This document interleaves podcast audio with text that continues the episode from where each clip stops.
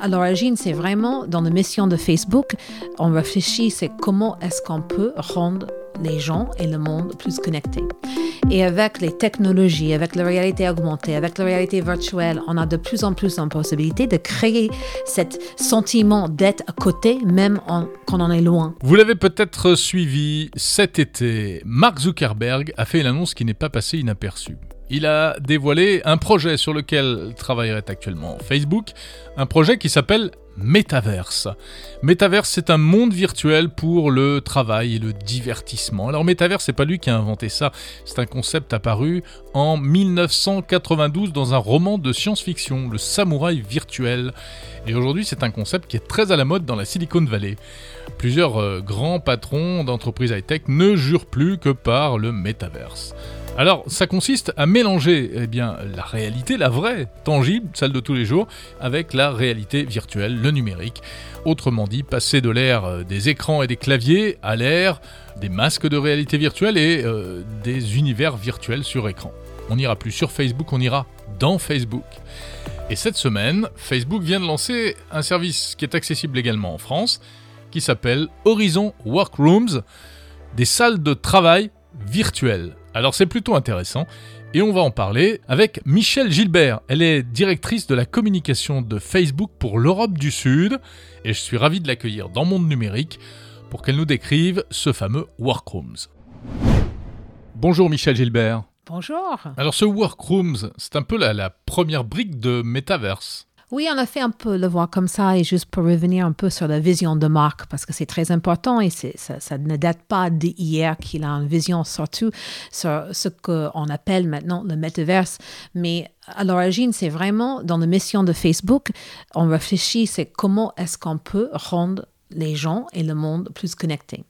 Et avec les technologies, avec la réalité augmentée, avec la réalité virtuelle, on a de plus en plus la possibilité de créer ce sentiment d'être à côté, même quand on est loin. Mm.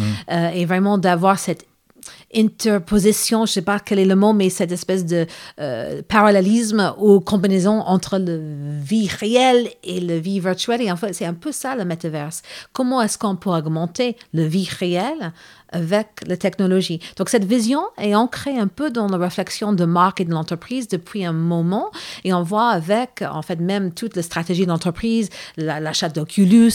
Euh, oui, le casque de réalité Exactement, l'investissement. Euh, on a annoncé il y a quelques mois, même plus d'un an maintenant, le partenariat avec Ray-Ban et Luxottica pour réfléchir sur les lunettes connectées. Il y a beaucoup d'annonces et beaucoup de choses que nous faisons afin de faire ces premiers pas vers ce qu'on on peut dire le metaverse. Donc, ces workrooms sont des lieux où, euh, aujourd'hui, on constate que malheureusement, avec la pandémie, on a changé très rapidement nos habitudes de travail. Donc, on a appris qu'on peut travailler ensemble, mais quand même, on a entendu euh, que les gens ont besoin d'avoir un sentiment de présence, de, de sentir à côté de quelqu'un. On est des êtres humains, on aime plus ou moins surtout plus, être avec les autres. Bien sûr. Donc, euh, on est des animaux sociaux. Exactement, depuis toujours. Et en fait, euh, cette, euh, ce produit qui est proposé aujourd'hui va nous permettre de nous immerger dans un, lieu de travail, même si on n'est pas à côté de quelqu'un, mais avoir le sentiment d'être à côté, le sentiment de pouvoir agir, de pouvoir dessiner son graphique, de pouvoir taper sur son clavier, mais vraiment sentir qu'on est ensemble, même si on ne l'est pas. Alors c'est de la réalité virtuelle et de la réalité augmentée, donc ça, ça se passe, il faut mettre le casque Oculus en fait. Tout à fait. Donc, très simple mhm. euh, pour ceux qui l'ont déjà. Et bien évidemment, euh, ce, ce, produit est gratuit. Donc, il peut être facilement téléchargeable et on met son casque et on se lance dans cette expérience euh, avec les autres de son bureau. Voilà. Donc, moi, j'ai un peu essayé. Effectivement, bon, c'est plus rigolo qu'une visio bête avec les vignettes, comme ça, les têtes qui s'affichent sur l'écran dans des carrés. en plus, on sait que c'est très fatigant, hein, ces séances de visio. Là, on est dans une réunion virtuelle en fait.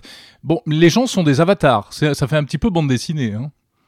Ça dépend, mais maintenant, en fait, je trouve que de cette nouvelle génération, les gens qui sont émergés dans le monde du travail, ils sont très habitués à la avatarisation euh, et au- au- cette façon de se projeter à, à travers un avatar. Et c'est la façon que euh, maintenant qui est le plus évident à faire. Et en plus, on se représente, on se ressent représenté par cet avatar. Et grâce à cet avatar, on est vraiment en train de faire des actions. On n'est pas juste, comme tu viens de dire, une tête dans un carré Hmm. sur un écran. Mais on est vraiment dans une salle de réunion où on peut euh, agir, réagir. Oui, on peut et se tourner participer. à droite à gauche hein, pour regarder ses collègues, euh, Oui. etc. C'est assez étonnant, je pense, que des premières expériences, et, et c'est pour ça que ça devient de plus en plus démocratique, euh, la réalité euh, virtuelle, où on peut vraiment s'immerger dans, dans des choses au- au-delà de, de, de bureaux, d'espaces Mhm. de bureaux, des expériences qui sont faites. Oui, mais Michel Gilbert, est-ce qu'on va euh, tous travailler 8 heures par jour avec un casque de réalité Non, virtuelle non, sur non, la tête? mais c'est pas ça.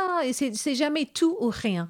Encore une fois, dans nos vies, il n'y a jamais tout ou rien. C'est un- vraiment, et c'est de là le metaverse, c'est une combinaison de le meilleur du réel avec le meilleur de la réalité virtuelle. Mais c'est pas tout ou rien. Mhm. Et aujourd'hui, le casque, non, c'est c'est pas l'objectif, mais c'est afin de donner euh, une expérience aux gens qui ne peuvent pas se réunir au quotidien, parce qu'on aura toujours besoin de se réunir. On- Personne dit le contraire, on a toujours besoin de la réalité.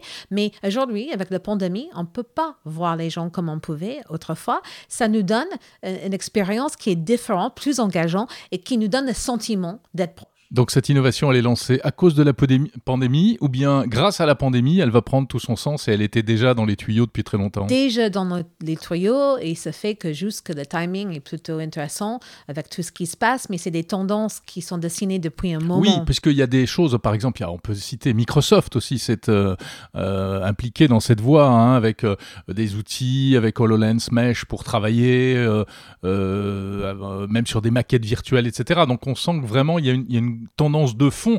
Est-ce que vous utilisez euh, Workrooms chez Facebook? On est en train d'expérimenter entre nous et toutes les équipes sont, on appelle ça des bêta-testeurs ou même avant bêta-testeurs. Et donc, on a bien évidemment la grande opportunité d'avoir tous les produits en amont Bah oui. pour tester.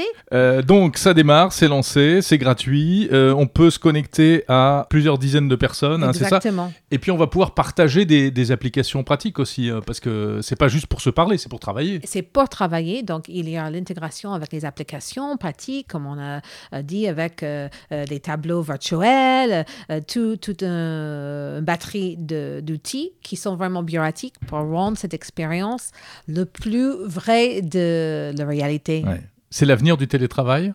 C'est peut-être un brique du télétravail, mais je dis au-delà du bureau. Tout simplement, on voit déjà que ces technologies sont utilisées par des médecins, par des chirurgiens, par des instances de, aussi de formation. Parce que toute euh, cette on peut, par exemple, je trouve, je, je passe de coq mais c'est très intéressant pour comprendre d'où ça vient. Euh, les médecins aujourd'hui peuvent s'entraîner dans un monde euh, de réalité virtuelle afin de faire euh, des opérations, qu'ils ne pouvaient pas tester en live sur quelqu'un. Donc, c'est vraiment très utile ce monde qui va combiner les deux et ça peut développer dans beaucoup d'industries, non seulement juste dans un cas de bureau, mais dans un- une façon de formation médicale ou d'intervention même médicale. Michel Gilbert, c'est Facebook quand même. Vous allez récupérer toutes nos données personnelles et faire de la pub ciblée avec ça Vous allez écouter nos conversations sérieusement Non, mais c'est toujours. Moi, je- je- j'adore ce, ce type de questions. Euh, on est Facebook et nos la vie privée, quand même, reste euh, vraiment essentielle à, à tout ce que nous faisons euh, dans, dans le groupe. Il est vrai que notre modèle économique est euh, basé sur la publicité. Nous ne sommes pas euh, une association, nous ne sommes pas un NGO, nous sommes une entreprise avec un modèle économique qui est très clair, qui est clair net, très net, qui est le euh, euh, modèle publicitaire. Mhm. Euh, pour faire et livrer des publicités, nous sommes très clairs avec les personnes qui utilisent nos produits, qu'est-ce qu'ils partagent et pourquoi ils le partagent, et on met d'abord leur vie privée et leur choix d'abord. Maintenant, les gens doivent aussi prendre l'opportunité de s'in- s'intéresser et comprendre euh, quand ils vont utiliser un service, pas que Facebook, mais tous les services aujourd'hui qui sont basés sur des modèles euh, tels que le modèle publicitaire, quelles données ils partagent et pourquoi ils partagent ces Hmm. données? C'est met- pas toujours facile hein, de savoir. C'est euh, peut-être pas facile, mais je pense que vraiment les efforts qui sont faits euh, depuis des années pour vraiment faire beaucoup plus de pédagogie et donner le choix aux utilisateurs est énorme. Mm. Et je- là, on passe à un autre sujet, mais qui, qui est un sujet très, Bien très important. Très, très important parce que là, on est souvent taclé sur ce sujet. tout a changé depuis Cambridge Analytica Mais, en fait. mais même, je pense que dans le- le- l'i- l'esprit de chacun, c'est une question qui se pose. Euh, donc déjà, tout d'abord, nous, oui, on a un modèle publicitaire. Oui, pour recevoir Facebook gratuitement et pour avoir tous les services, toutes les recherches, tous les investissements qu'on fait, c'est basé sur nos recettes publicitaires, bien évidemment. Mais on a toujours mis dans les produits, par exemple, des boutons, des outils pour expliquer. Voilà, par exemple, si vous avez, euh, Jérôme, dans euh, ton fil d'actualité Facebook une publicité euh, pour une marque, Mhm. euh, et tu te dis, mais pourquoi, Pourquoi elle est je- là? pourquoi elle est là? Le bouton en haut à droite, il y a trois petits boutons, on clique et on de- et dit, pourquoi je vois cela? Ah, on nous explique pourquoi, pourquoi? Il suffit de, de cliquer et on peut même opter de ne plus être ciblé. C'est un choix. Il va dire, voilà, Jérôme, euh, toi, tu reçois cette publicité par ce clavier parce que tu es geek et tu Hmm. habites euh, dans telle région et tu as tel ou tel âge. OK, très bien. Je ne veux plus être ciblé. Ou, en fait, c'est un service pour moi de recevoir moins 100 euros sur ce clavier. Ça m'intéresse de recevoir cette publicité. Tout va bien. Ouais, moi, je devrais pas le dire, mais j'aime bien la publicité ciblée. Ah, Moi, j'adore parce que ça me permet Ouais, euh, mais de pas- choisir mes vacances et d'avoir des bons prix. Bah ouais, c'est ça. Après, c'est les dérives éventuelles qu'il peut y avoir. Merci Michel Gilbert de Facebook.